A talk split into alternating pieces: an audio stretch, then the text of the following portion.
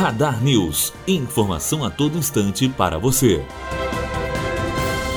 Temer lança Meirelles. Michel Temer anunciou oficialmente ontem que não vai concorrer à presidência e lançou a pré-candidatura do ex-ministro da Fazenda, Henrique Meirelles. Pelo menos nove diretórios do partido são contra a candidatura do ex-ministro. O presidente disse que quem não concordar em assumir a campanha deve deixar a sigla. Matheus Azevedo, aluno do primeiro ano de jornalismo, direto para a rádio Unifoa, formando para a vida.